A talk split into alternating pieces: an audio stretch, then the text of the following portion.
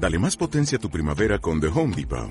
Obtén una potencia similar a la de la gasolina para podar, recortar y soplar con el sistema OnePlus de 18 voltios de Ryobi desde solo 89 dólares. Potencia para podar un tercio de un acre con una carga.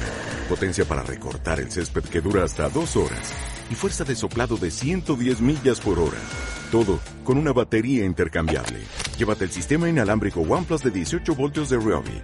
Solo en The Home Depot. Haces más. Logras más.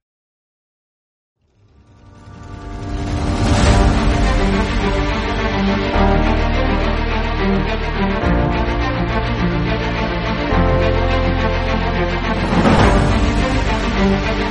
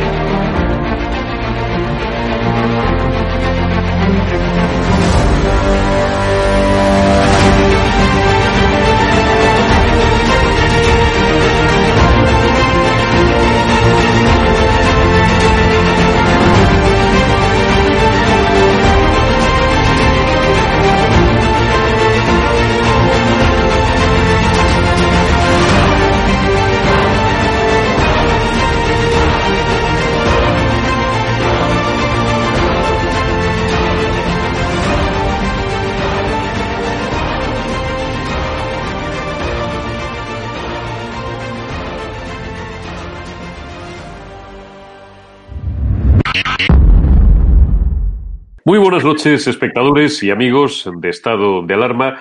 Hoy os traemos una historia personal eh, impactante. No quiero incurrir en ningún adjetivo que pueda sonar atópico, pero realmente a mí me impactó cuando la conocí hace unos días y además no os la voy a destripar, no os voy a avanzar nada, os voy a presentar simplemente a nuestra invitada de esta noche, a nuestra entrevistada y voy a dejar que sea ella misma la que os vaya relatando su calvario porque solamente de calvario puede calificarse su historia.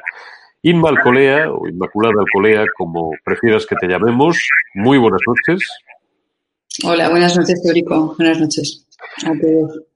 Inma, eh, tú eres o eras mozo de escuadra y eh, eres un perfecto ejemplo, un perfecto arquetipo de la víctima mm, de la imposición nacionalista, independentista, supremacista catalana y de esta ideología totalitaria revestida de un falso barniz de democracia que menos de la mitad de los catalanes y, por supuesto, su gobierno, el gobierno de la Generalitat, quieren imponer sí o sí, por las bravas, por la fuerza, a todos los que no piensan como ellos y a todos los que cometen el horrísono pecado, lo digo siempre con ironía, porque las ironías en radio y en televisión se entienden mal, de sentirse españoles y también catalanes, pero sobre todo españoles.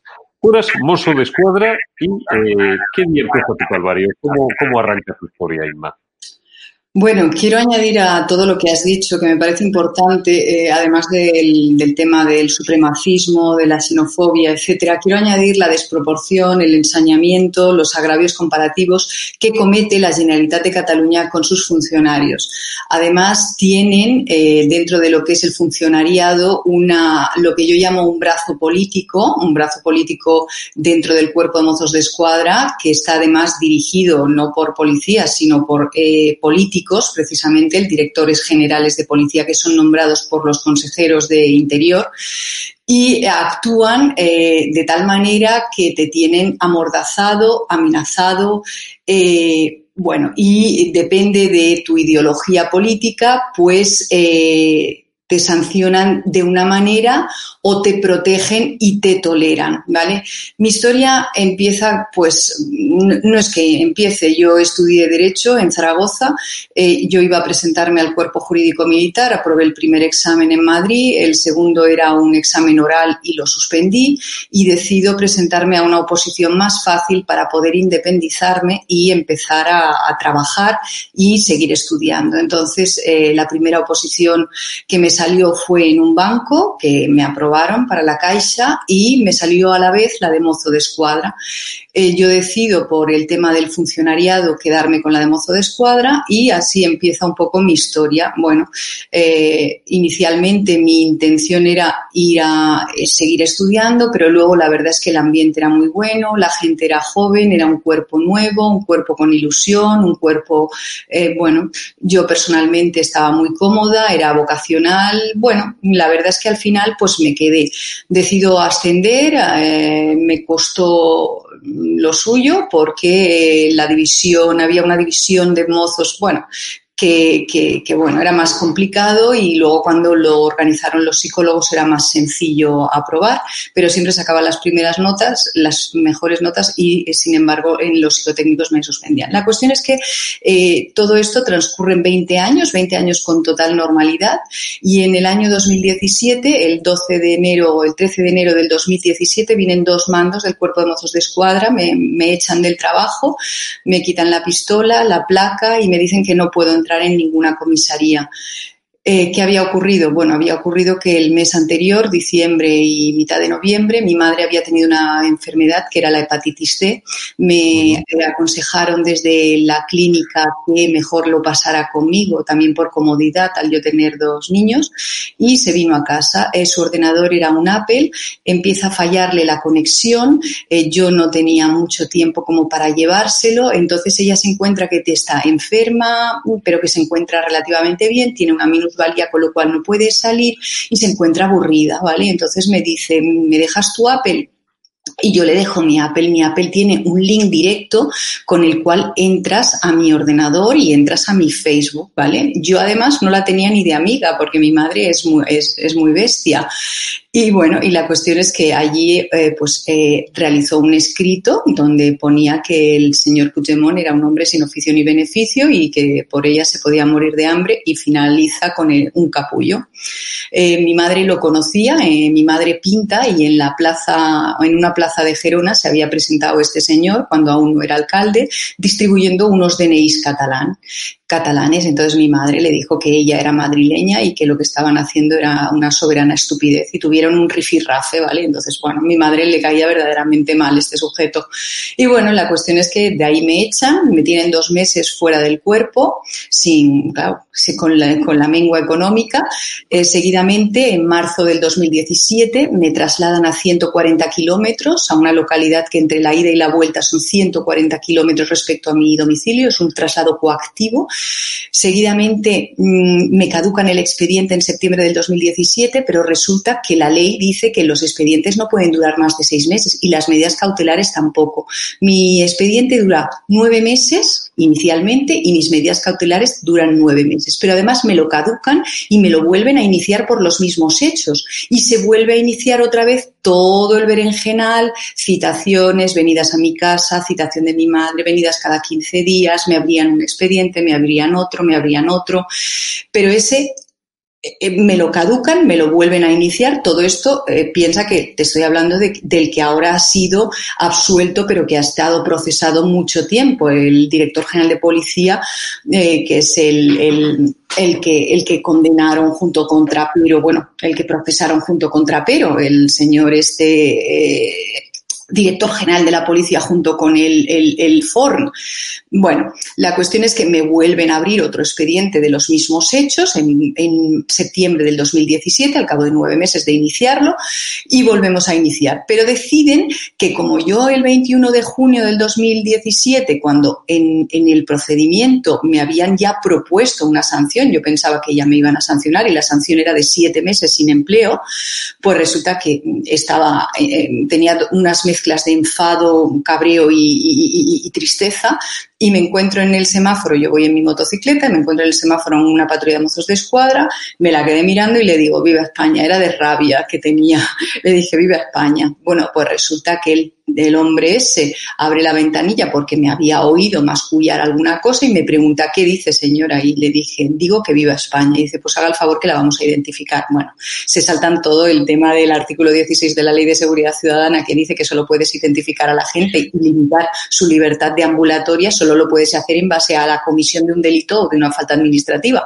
Pero bueno, aquí en los Mossos, como ellos son, van, van a su aire, la cuestión es que en el septiembre del 2017, cuando vuelven a iniciar el expediente, dicen, usted no tiene neutralidad política. Mire que estaba de vacaciones yo cuando dije viva España. Usted no tiene neutralidad política, así que la vamos a encontrar. ni ellos, ni ellos.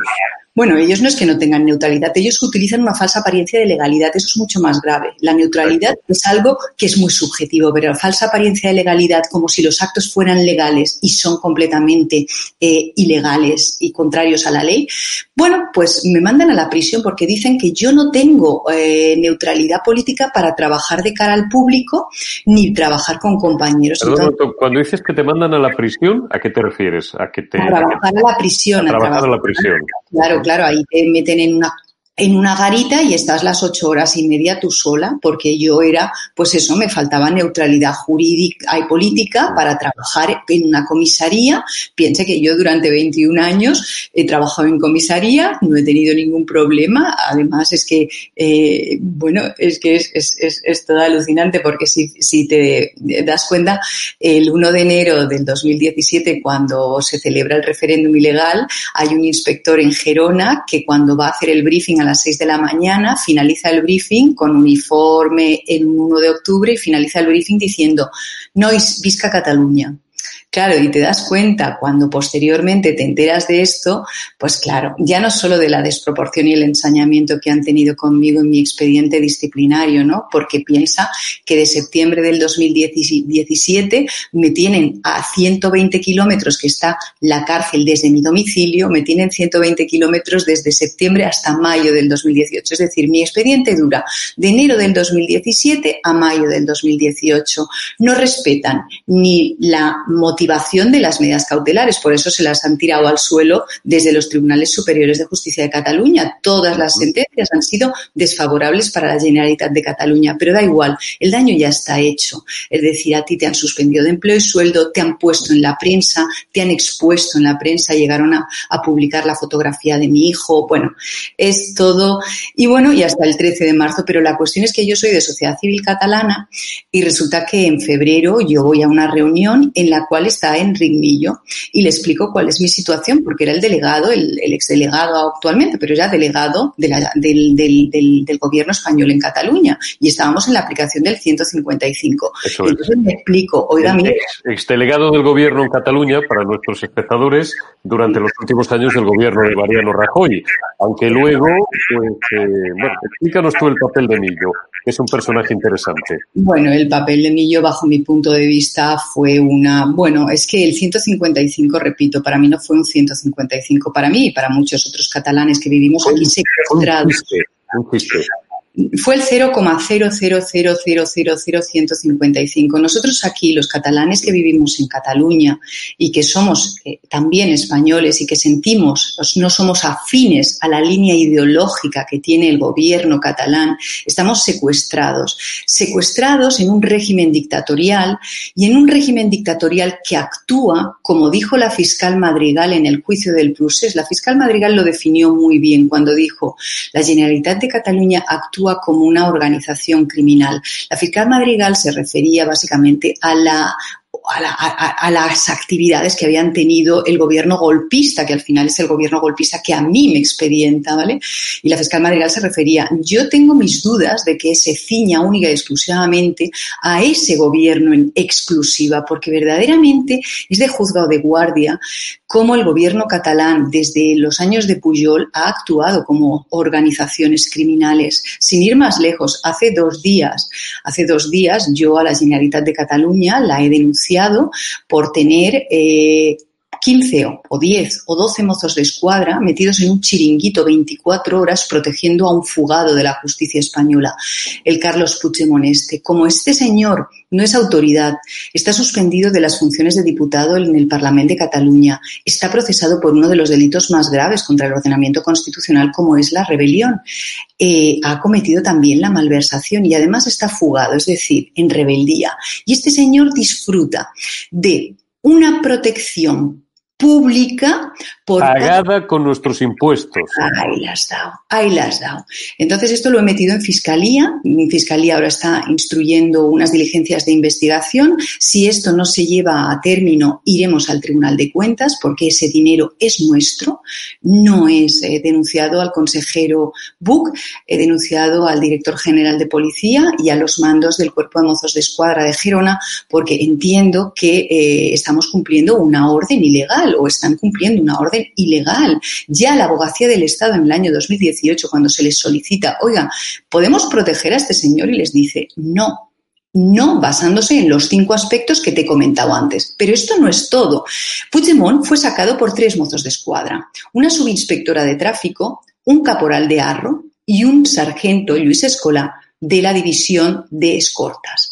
Bueno, pues estos señores actualmente, bueno, Actualmente no tienen ningún expediente, pero cuando estaba en la aplicación del 155, en el programa de Ana Rosa, se pilla este Luis Escolá, que es un sargento que va protegiendo a este fugado, y bueno, y se le expedienta por parte del artículo 155. El señor Pucherbe, que es un secretario de Estado que vino con el, con, el artículo 155, es un abogado del Estado que vino de Madrid a hacerse cargo de la, del Departamento de Interior cuando todos los, los, los, los echan y los procesan, pues bueno, eh, este señor lo expedienta con cuatro meses de empleo y sueldo. Cuatro meses. Eh, nuestro régimen disciplinario habla de las infracciones muy graves y habla de una en concreto que es la incompatibilidad de funciones. Un sargento no puede actuar en el extranjero haciendo de escorta porque además tampoco tienen claro si cobraba o no cobraba. O esto, ¿qué pasa? Que se iba con su dinerito a proteger al fugado, se cogía el ave o se cogía el avión y se lo pagaba él. No, ese dinero de algún lado. Y otra cosa, Irma, tú, eres Tú eres policía, perdona que te interrumpa un momento, has pertenecido más de dos décadas a, las fuerzas y cuerpos de seguridad del Estado, en este caso los mozos de escuadra. Tú sabes perfectamente que cuando un funcionario policial viaja, aunque sea espacio Schengen, eh, tiene que eh, sujetarse a unas normas. ¿Por qué? Porque vas armado, tú tienes que dar cuenta a las autoridades del país al que vas de tu pistola, probablemente de la guía de tu pistola, eh, tienes que estar controlado de alguna manera. Esto no es que tú eres un VIP que tienes dos escoltas con cargo político político en el país del que provengas, que tienes dos escoltas que llevan dos o tres pistolas cada uno, que llevan, eh, bueno, pues y que además tienen unas determinadas atribuciones, tienes que estar controlado por el país al que vas que no es el tuyo. Y estos individuos, lo que me estás contando, se lo saltan todo. Eso es gravísimo. Esto es como, me retrotrae a tiempos en los que no existía todavía el espacio Schengen. Estoy pensando en dos GEO que extralimitaron en una ocasión en sus funciones, bueno, benditas extralimitaciones, porque estos iban a perseguir una etarra, entraron en suelo francés a letar la rechea, para nuestros espectadores que tengan ya alguna edad, en 1983 entraron armados en suelo francés y se lió la mundial, un conflicto diplomático tres pares de narices. Estos han ido Puigdemont, armados y tal, nadie les ha preguntado nada, oiga, ustedes quiénes son, qué desean, de dónde vienen, a dónde van. No, pero independientemente eso es lo menos grave, es decir, independientemente que tienen lógicamente que comunicarlo al Ministerio del Interior, ¿vale? Con lo cual no pues seguramente nunca le hubieran dado ninguna autorización para proteger a un señor a cargo del erario público. ¿Y por qué digo a cargo del erario público? Piensa Eurico que yo además de policía soy licenciada en Derecho, con lo cual algo de leyes controlo. Eh, este señor iba por las redes sociales cuando le expedientan, eh, de repente no lo expedientan, desaparece el expediente disciplinario con la apertura del 155 y cuando ya se va el 155 ese expediente desaparece por arte de magia y el señor Buck lo nombra asesor. Asesor lo nombra a un señor con un bachillerato unificado polivalente. Piensa también que el señor Buck tiene un octavo de GB con una formación profesional de administrativo. Cobrando 136.000 euros nombra a un asesor que es un bachillerato unificado polivalente cobrando 76.000 euros. Pero eso no es lo más grave. Lo más grave es que este señor iba por las redes sociales diciendo que él seguía seguía protegiendo al fugado. Es decir, se decía, hoy nos vamos a las Islas Feroe. Nosotros, aunque no protejamos legalmente al señor Puigdemont, lo protegemos legítimamente. Es decir, estaba mm, a, anunciando eh, la comisión de delitos de prevaricación y de malversación. ¿Por qué prevaricación? Pues muy sencillo. La prevaricación eh, resulta que es cuando eh, se le nombra asesor y no está ejerciendo funciones de asesor, sino que ejerce unas funciones que son ilegales, como es la protección de un fugado. Es decir, se le además es una malversación porque se está aplicando un, dinero público a unos actos o a unas actividades que no se están realizando realmente, porque este señor al final resulta que no estaba, no tenía ningún informe de asesoramiento, los que tuvo eran, eran copiados. Bueno, y, ahora mismo están eh, tanto Buc como el señor Escola eh, procesados o investigados por el Tribunal Superior de Justicia de Cataluña por el aforamiento de Buc por delitos de prevaricación y de malversación. ¿Qué ocurre todo esto? Todo esto, pues bueno, les mosquea porque al final yo estoy detrás de todas estas actividades, actividades eh, legales, judiciales y de denuncia. Y entonces, ¿qué hacen? Pues mira, hacen todos los casos que yo he ganado en la justicia, en el Tribunal Superior de Justicia de Cataluña, en realidad a los Mossos se les paraliza ya la, acción judicial cuando llegan al Tribunal Superior de Justicia de Cataluña que determina la firmeza de esa resolución. Bueno, pues eh, los señores de la Generalidad de Cataluña con el dinero de todos, utilizan sus letrados para llevarme al Tribunal Supremo. ¿Qué me genera eso? Además de, lógicamente, unos costes emocionales, psicológicos y unos costes económicos que son sufragados en parte por gran parte de los españoles porque yo abro plataformas de ayuda en el GoFundMe mediante mi nombre, la gente me va ayudando a pagar. Yo ahora tengo 30.000 euros ya pagados a los abogados porque claro, esto ha sido, yo tengo que ir contra, no solo contra la resolución de los de la Generalitat de Cataluña, sino contra cada una de las medidas cautelares que esta Generalitat de Cataluña me ha ido impuesto ilegalmente. Cada una de esas medidas, perdona, es un recurso. Ahora me han llevado al Tribunal Supremo porque no les gusta que gane. Entonces me dicen, pues mira, no te vamos a devolver los sueldos dejados de percibir y te llevamos al Tribunal Supremo, con lo cual te tienes que esperar pues dos, tres años, los que tarde el Tribunal Supremo, en admitir o no la demanda de la Generalitat, que por cierto la manda en catalán, es vergonzoso. Se deben de pensar que el catalán es, omnipotente. Esto, pues bueno, me genera lógicamente unos costes y entonces mm, la verdad es que estoy súper agradecida a España, a los españoles, incluso a los catalanes, porque ya te digo, es en 10 días, ahora tenía, tengo un objetivo de 18.000 euros y me han ingresado ya 9.300. Entonces pues me, me permite no solo pagar estos procedimientos que me genera la administración esta de la Generalitat, has de pensar, Eurico, muy claro, que mientras yo me pago todo, el señor trapero, el señor trapero mayor del cuerpo, aquel que va a tomarse una paellita eh, con la camisa hawaiana eh, a cada es, con todos los eh, políticos que posteriormente dan un golpe de Estado en Cataluña y que a los seis meses casualmente lo nombran mayor del cuerpo con un sueldo vitalicio de 87.000 euros. pero que luego se desdice, porque luego vienen aquí, se ponen enfrente del tribunal que precedía. a, lo que, yo voy, eh, a lo que yo voy, paella, a los seis meses, mayor. ¿eh? Subimos un carguito, 87.000 euros vitalicios. Y al cabo de otros seis meses, 1 de octubre. Tu, tu, 1 de octubre, ¿vale? Y luego el banquillo de los acusados a decir que no, que él, que él no tenía ninguna responsabilidad. Bueno, ya todos vimos lo que ah, hicieron el cuerpo de mozos de escuadra y desde luego él, ha quedado absuelto y absuelto está. Bueno, ¿quieres saber quién ha pagado los, eh, los abogados del señor Trapero? Sorpréndeme, la ANC, la Generalidad. La Generalidad que somos todos. La Generalitat de Cataluña, con el dinero público, es decir, con el dinero de todos, ha sufragado no ya los letrados de la Generalitat que han llevado el caso, porque los letrados de la Generalitat no se vieron capaces de llevar el caso de Trapero, sino que contrataron a una de las mejores penalistas en Barcelona, la señora Olga Tubau, que era la que llevó a cabo la defensa jurídica pagada por todos en la Audiencia Nacional al señor trapero. Es decir, a unos nos exprimen y a otros Los protegen. Los protegen. ¿Cómo es tu, cómo es tu día a día ahora mismo, Inma, eh, dentro de esta batalla judicial? Tú vives en un, en un sitio pequeño, en una ciudad pequeña, donde prácticamente imagino que todo el mundo te conoce. ¿Recibes amenazas? ¿Tienes una vida especialmente incómoda? ¿Cómo estás sufriendo esa presión totalitaria y absolutamente, y lo voy a decir con todas las letras, fascista por parte de eh, los supremacistas y los independentistas catalanes, muchos de ellos, como explica Inma Alcolea, con cargo público, que se ceban sobre una ciudadana particular que tiene en su humilde mano los recursos que tiene.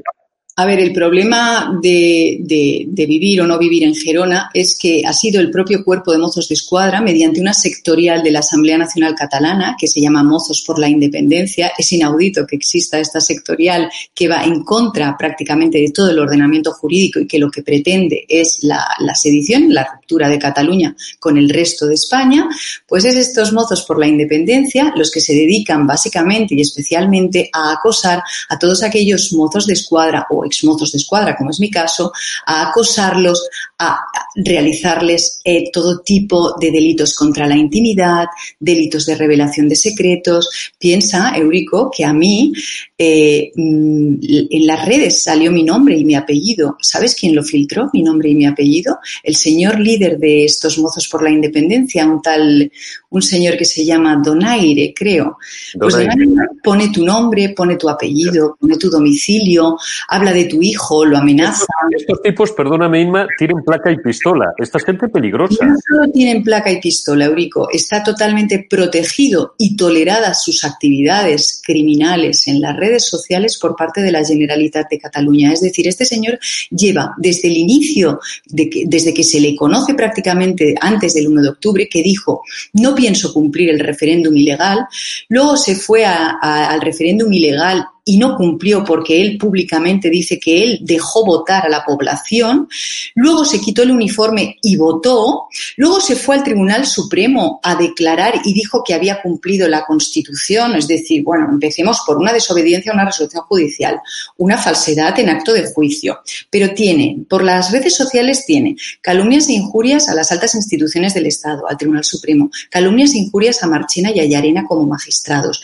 calumnias e injurias a las fuerzas y cuerpos de seguridad seguridad del Estado. Libertad de expresión. Pues, a la monarquía. Bueno, ¿crees que la División de Asuntos Internos del Cuerpo de Mozos de Escuadra, dirigido por políticos independentistas, han realizado de oficio alguna actividad sobre este señor?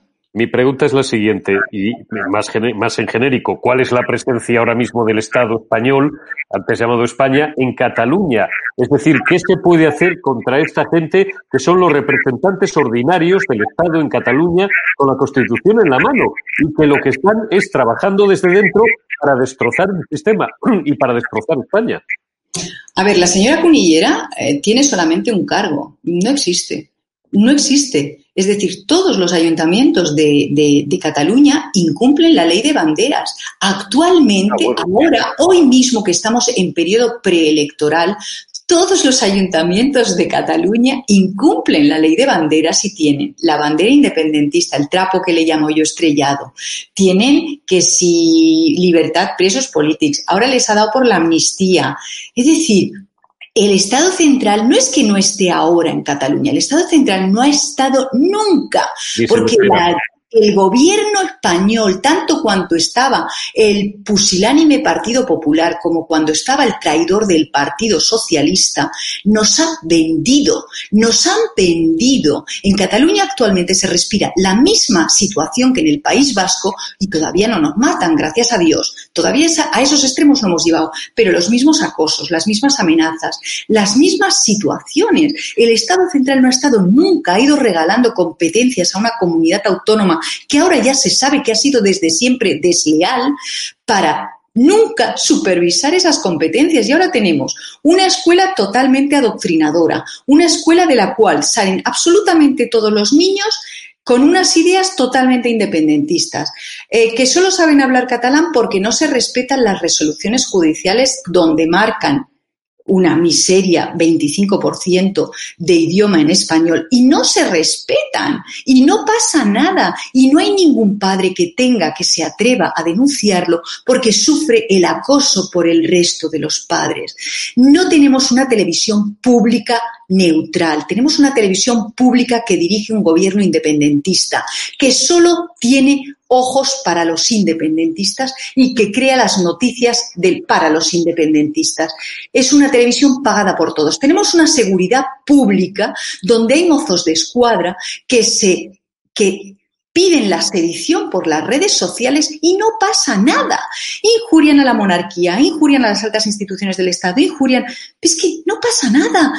No pasa nada. Soy yo, por ejemplo, la que ha presentado denuncias duplicadas a la División de Asuntos Internos que inicialmente observé cómo las caducaban, las escondían y las presento duplicadas a la Fiscalía Provincial de la Audiencia Provincial de Gerona para que no me las dupliquen, para que no me las caduquen, perdón, porque ¿qué hacía la División de Asuntos Internos? Al final, yo soy una luchadora contra un sistema, contra un aparato, es un aparato que actúa como una organización criminal. Como y, que tienen, y que tienen mucho más dinero que tú, evidentemente, aparte del poder, por supuesto, y que pueden permitirse el lujo de litigar contra ti a Teternum pero es que no es cuestión de, es que ellos tienen todos los mecanismos, tienen letrados, pero fíjate si ni siquiera eh, en esta ocasión que han suspendido las elecciones catalanas, o sea, han, han vulnerado la legislación y se quedan tan anchos. Un decreto por jerarquía normativa nunca puede ir contra una ley orgánica por jerarquía normativa.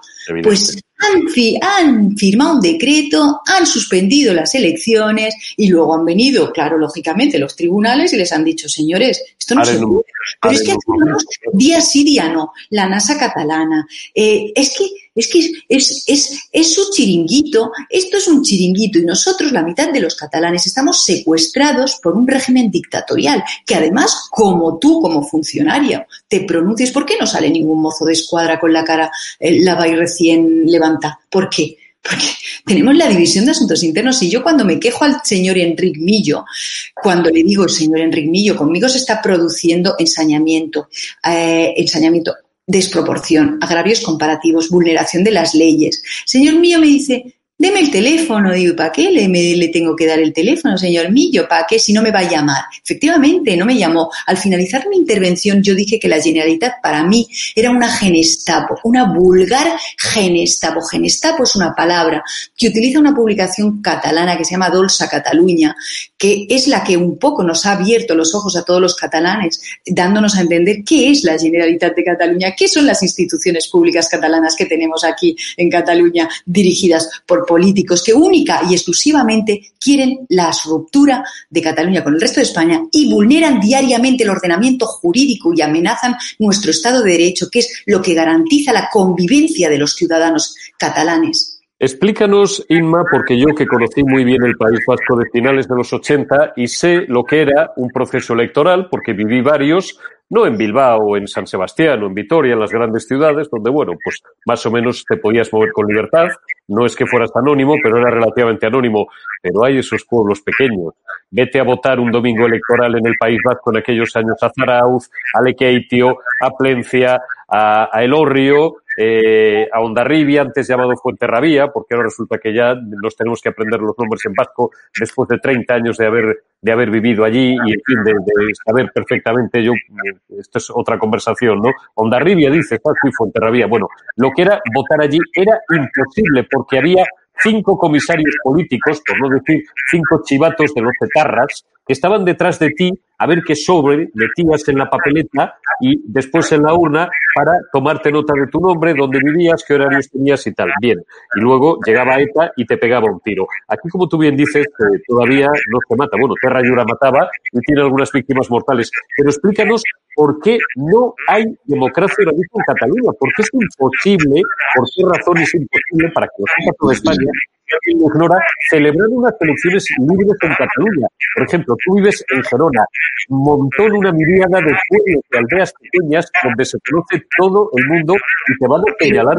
Pero no te vayas, no te vayas al periodo electoral en sí mismo, vete al periodo preelectoral. Piensa que aquí hay un hay una, un piso donde están los de Vox. Bueno, pues cada día eh, les ponen pegamento para, no, para que no puedan entrar. Y hasta cuando tuvieron que eh, necesitar las firmas, los avales para presentarse, muchos de los días tenían que tener cerrado porque les habían vulnerado la llave de entrada acceso poniéndole silicona, poniéndole, eh, montas cualquier carpa. En, Gerona, por ejemplo, no pueden montar una carpa de box. El chico, el niño que es de box, eh, un niño jovencito que se llama Alberto Terradas, tiene que ir con protección policial. Sí, porque lo Vídeos, en las redes que, por cierto, le echa un par de narices el chaval, porque, hay que echarle un par de narices. Sí, sí. Este chaval vale mucho, pero realmente, pues aquí, pues le han echado del trabajo, tiene muchísimos problemas, pero no solo él, todo el mundo que se relaciona con Vox, pues mira, te increpan en Barcelona mismo, que es una gran ciudad, pues no puedes montar una carpa de Vox porque desde fascista hasta... Es decir, todos los que no piensen en el, con, el, con la cabeza y el lazo amarillo, somos fascistas, somos de extrema derecha. Eh, si tú no eres independentista, eres homófobo, catalanófobo y de extrema derecha. Bueno, porque vosotros lo decís. Oye, a mí me dicen, es que es una españolista. No, yo no soy una españolista, yo soy española. yo soy española. Es como esa estupidez que se ha puesto de moda. Usted es un nacionalista español. Oiga, no hay nacionalistas españoles. Yo soy español. Usted es un independentista, un totalitario y lleva, como tú dices, un, lazo amarillo en la frente. Es decir, es usted un lazi, porque son lazis, valga el juego pero fíjate, los niños, que son muy listos, mis hijos simplemente, nosotros nos vamos fuera de Cataluña y los niños están súper contentos si les compras un paraguas con, el, con, el, con la bandera española o incluso un gorro. Es llegar a Cataluña y mi hijo te dice, toma todo y, a veces le digo de broma, vete a la piscina con la, con la toalla de la bandera de España y dice, tú mamá, que quieres? me cojan rabia.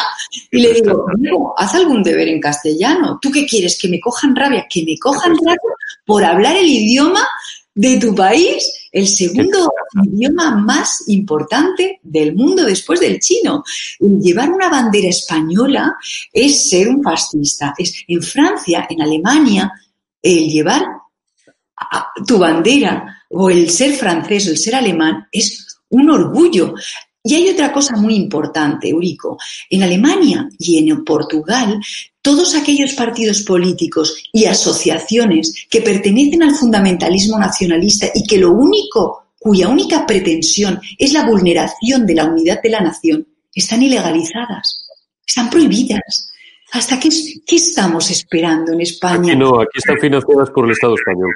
Correcto, correcto. Aquí hay un mozo de escuadra que los abogados se lo financian la Asamblea Nacional Catalana. ¿Qué te parece? Todas las comisiones de todos los delitos que cometen las redes se los paga la ANC, que es una una asociación fundamentalista nacionalista pagada por todas. Todo lo fundamentalismo son cánceres. El fundamentalismo religioso, el yihadismo, es un cáncer. El fundamentalismo nacionalista catalán es otro cáncer. Y me dirá, es que el fundamentalismo nacionalista español, yo soy española. Oye, mi madre era de Madrid, es Madrid, y mi padre es de Murcia. ¿Y yo por qué tengo que odiar a España? Si yo soy española. Y ellos también, aunque les fastidie a los españoles. una región de España que se llama Cataluña y es una región de España que se llama Cataluña. Y es España, aunque no esté un gobierno central y aunque no esté un Estado central que nos defienda la mitad de los catalanes que vivimos aquí en un régimen del horror en un régimen del horror donde no se respetan nuestros derechos lingüísticos ni los de nuestros hijos, porque todo es en el idioma catalán, porque si no hablas catalán, bueno, es que te obligan, te exigen. Fíjate que el, señor Zapatero, que fue eh, lo peor que nos ha podido pasar en España y en Cataluña en concreto, cuando permitió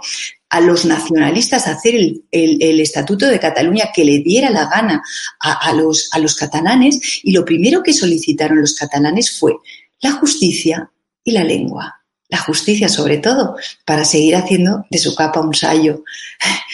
Era alucinante. ¿Cómo puede ser que tuviera que ser al final el PP el que metiera 14 artículos al Tribunal Constitucional, que tenían que haber sido muchos más inconstitucionales. Bueno, pues te puedes creer que hay un procedimiento normalizado de trabajo en el cuerpo de mozos de escuadra que obliga a que tú hables en catalán por emisora y que vulnera no solo la ley orgánica del Estatuto de Autonomía, sino que vulnera el artículo 3 de la norma fundamental del Estado que habla de cooficialidad de idiomas. Es decir, yo en una emisora, en, en un mozos de escuadra, yo no podía hablar en español porque te, marcaban. Yo siempre había hablado en castellano en los mozos de escuadra, porque ¿sabes qué pasa? Que es que a mí me, la, traía, me la traía al bies. Es decir, yo sabía que, que, yo cumplía con el, con el orden legal y que nadie me podía a mí exigir hablar en castellano, en catalán, porque yo estaba protegida por el artículo 6 y por el artículo 3. Pero ¿qué me ha pasado, Eurico? ¿Qué me ha pasado? Da igual, si no se te cargan por un lado, se te cargan por otro. Fíjate, los funcionarios, los funcionarios públicos y, los funcionarios policiales, igual que los militares, sí, están obligados, por supuesto, a la obediencia debida y a cumplir las órdenes, salvo que sean manifiestamente ilegales. Pero te voy a explicar, fíjate, el otro día hay una moza de escuadra, bueno, cuando a mí me expedientan, hay un caporal del cuerpo de mozos de escuadra de Gerona que le dijo en su red social a Rajoy, eres un hijo de la gran puta, ¿tú crees que este señor ha sido expedientado? Que va, hombre, le darán una medalla.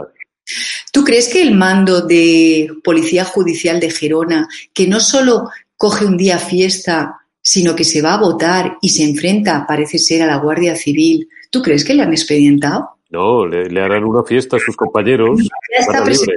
Ya está, presentándose, inspector. ¿Tú crees que el señor mozo de escuadra eh, que eh, pedía el cierre de las fronteras para perjudicar los intereses económicos de España, ¿tú crees que le ha pasado algo? Nada. ¿Tú crees que la señora que trabaja en Gerona y que ha dicho hace dos meses puto rey, ¿crees que le ha pasado algo? Pues no, les, no se lo vamos a consentir. Del Ebro para abajo y del Ebro para arriba tampoco, no se lo vamos a consentir porque somos más, porque tenemos la razón de nuestra parte, porque tenemos la ley de nuestra parte y porque aspiramos a que en algún momento tengamos un gobierno, que desde luego no fue el de Mariano Rajoy, ni está siendo muchísimo menos, claro, porque además se rehén de sus pactos con ellos, sin los que no puede aprobar los presupuestos generales del Estado, Pedro Sánchez el que les ponga pies en pared.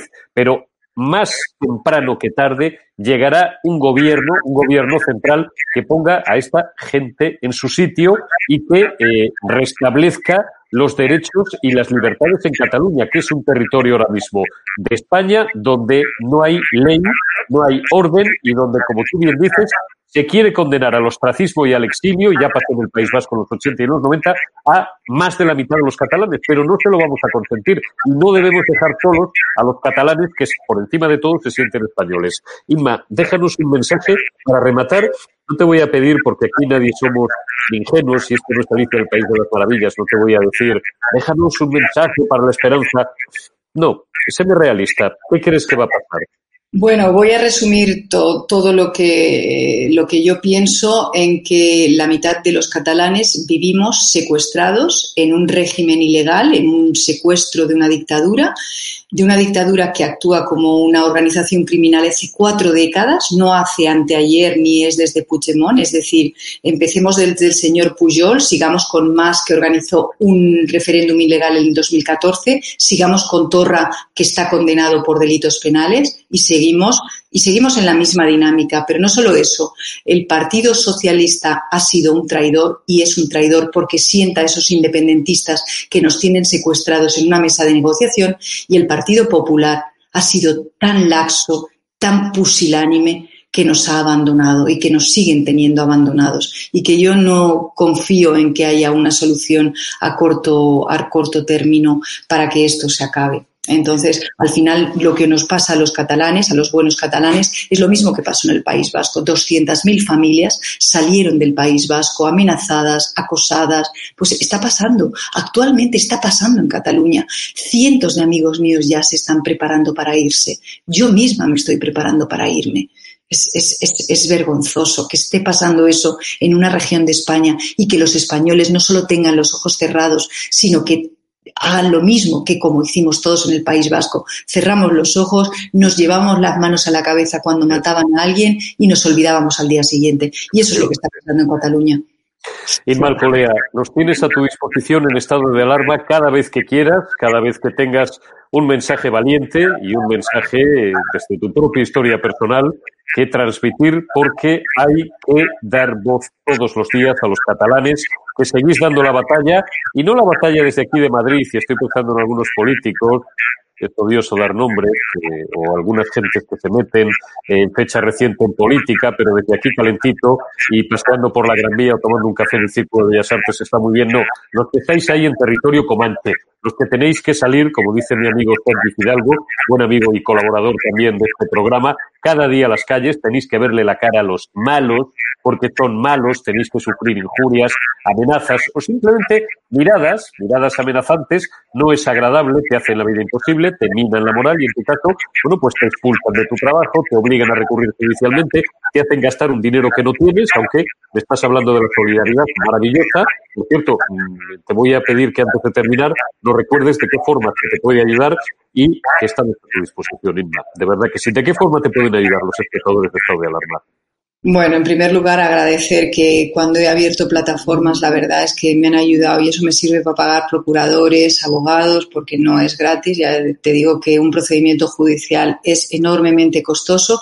Yo tengo una plataforma abierta, se llama GoFundMe, GoFundMe, y Inmalcolea, eh, plataforma GoFundMe, yo creo que llegamos allí. Ya te digo, eso es para pagar los 30.000 euros que eh, tengo ya pagados de los abogados y luego para unos procedimientos penales que me está abriendo una familia, una familia eh, con procedimientos con, bueno, eh, la, del líder de los mozos de escuadra, como le he denunciado y le han expedientado y le han suspendido de empleo y sueldo gracias a la Fiscalía más de un año, pues eh, en contraposición lo que hacen es presentar denuncias falsas prácticamente a, los, a los tribunales. Y bueno, ya te digo, con esa plataforma, pues la verdad es que ya llevo 9.000, hay un objetivo de 18.000 y, y, agradezco mucho a todo el mundo que me está apoyando, ya ni siquiera eh, poniendo dinero, sino simplemente con mensajes de apoyo, con mensajes que me llegan a mi correo.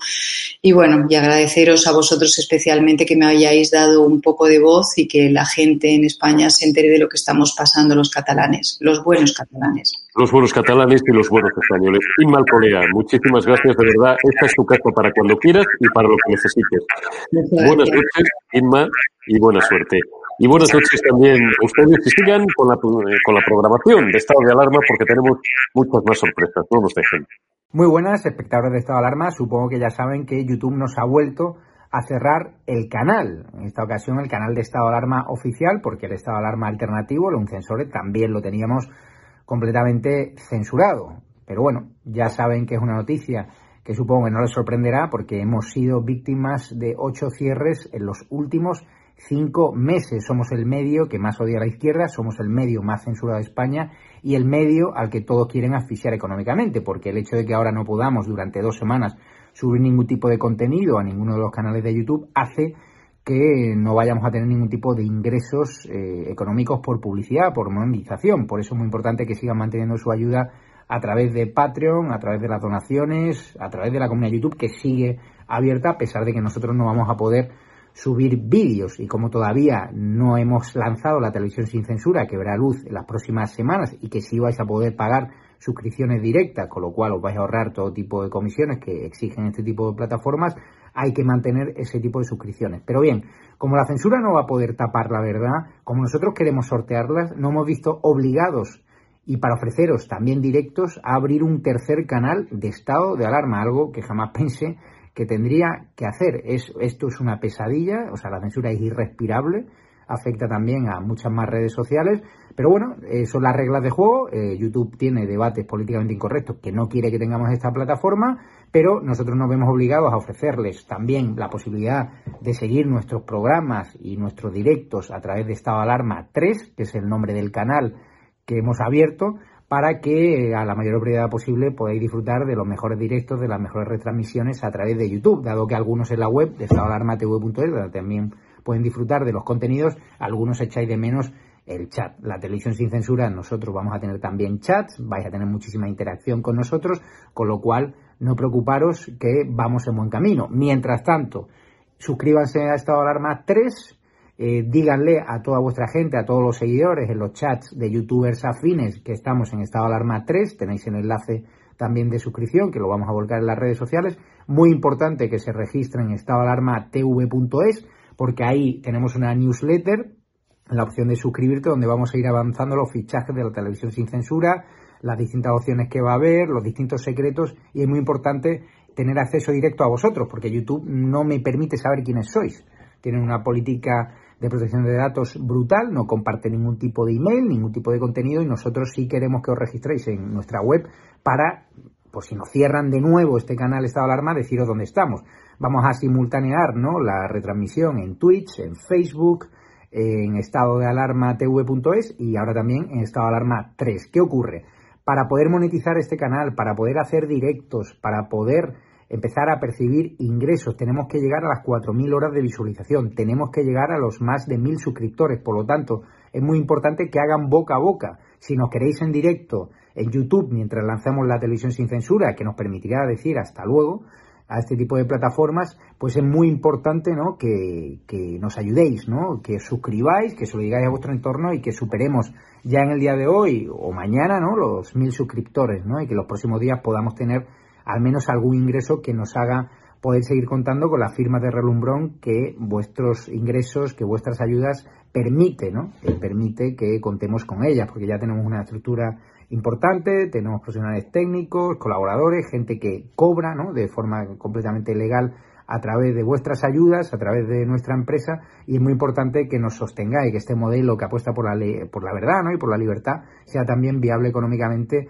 y no acabe ¿no? la ruina que es lo que quiere la izquierda, que es lo que quiere las terminales mediáticas del gobierno y por supuesto el gobierno del bulo. Así que vamos a seguir trabajando por la verdad. Como he dicho, la censura no podrá tapar la verdad.